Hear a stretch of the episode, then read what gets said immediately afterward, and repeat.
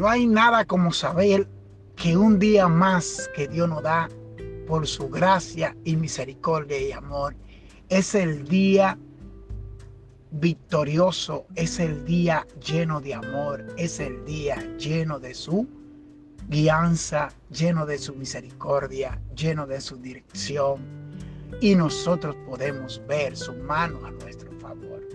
Cuando tenemos un corazón para Él, Él hace las cosas imposibles, posible, porque para Dios no hay nada imposible.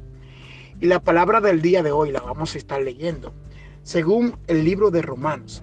Romanos 5, versículo 3 al versículo 5. El apóstol Pablo le dice a esta iglesia de Roma, y no solo esto, sino que también nos gloriamos en las tribulaciones, sabiendo que las, las, la tribulación produce paciencia y la paciencia produce prueba. Y la prueba, esperanza. Y la esperanza no avergüenza, porque el amor de Dios ha sido derramado en nuestros corazones por el Espíritu Santo que, no, que nos fue dado. Aleluya. Aleluya. Bendito sea el Señor. La palabra del día de hoy, una palabra llena de sabiduría, llena de, ese, de ese dominio propio que espera el Señor de ti, de esa mansedumbre que, nos, que el Señor espera de nosotros. El apóstol Pablo, y nos gloriamos. ¡Wow! ¿Quién se gloria de las pruebas, señores? Si cuando viene la prueba lo que más hacemos es quejarnos. ¿Quién se gloria de las pruebas si cuando viene la prueba lo que más hacemos es llorar, entristecernos, angustiarnos? ¡Wow! Ese carácter. Yo ruego para que Dios cada día me llene de ese carácter. De que, de que la tribulación, en medio de la tribulación, en medio del problema, yo pueda tener paz. Pueda habitar en mí la paciencia. Porque es ahí donde se forma ejemplo, el carácter del obrero de Dios, de la sierva de Dios, para entonces soportar la prueba, para entonces ser aprobado.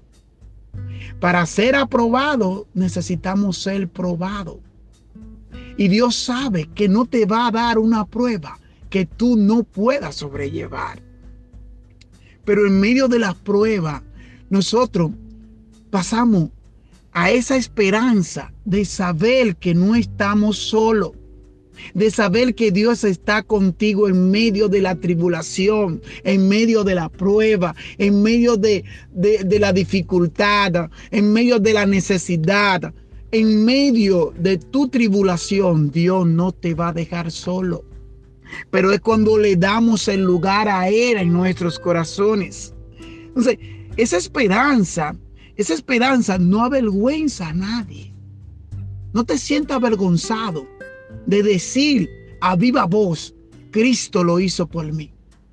Cristo lo hizo por mí. Él, a Él sea la gloria, a Él sea la... No te sientes avergonzado, no te importa el qué dirán, no te importe si te critican, te murmuran o hablan de ti, no te importe.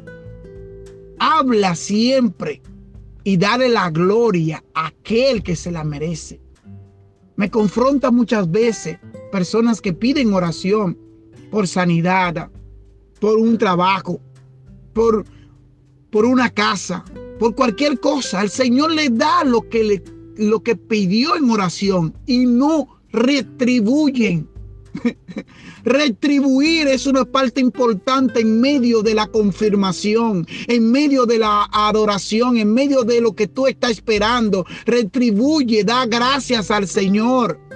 Ve con manos ve con mano de adoración al Señor y dale gracias por esa, por esa victoria, por esa casa, por ese trabajo, por, por, por, lo que tú estuviste pidiendo, pero se nos olvida inmediatamente, se nos abre la puerta que fue Dios que te la abrió y no fuiste tú. Eso a mí me confronta. Yo vivo anotando las cosas para que no se me olvide darle gracias a mi, a mi Señor. Para que no se me olvide que, que no soy yo, que Él es, que es Él. Él en mí y yo en Él. Quiera Dios y el Señor y esta palabra llegue a tu corazón y el Espíritu Santo hable a tu vida. Hable. Porque realmente esto es de Dios. Cuando tenemos al Espíritu Santo guiando nuestros pasos, no hay ninguna preocupación. Yo ruego para que esta palabra llegue a tu corazón y dé el fruto por el cual va a enviada. Que Dios te bendiga y te dé un día victorioso en su presencia. No importa que tú estés en el trabajo, no importa que tú estés en la casa, no importa que tú estés acostado, no importa donde tú estés, si estás en el campo, en la, en la loma, en el llano, no importa, siempre mantén tu mente conectada a la fuente inagotable que es Jesucristo.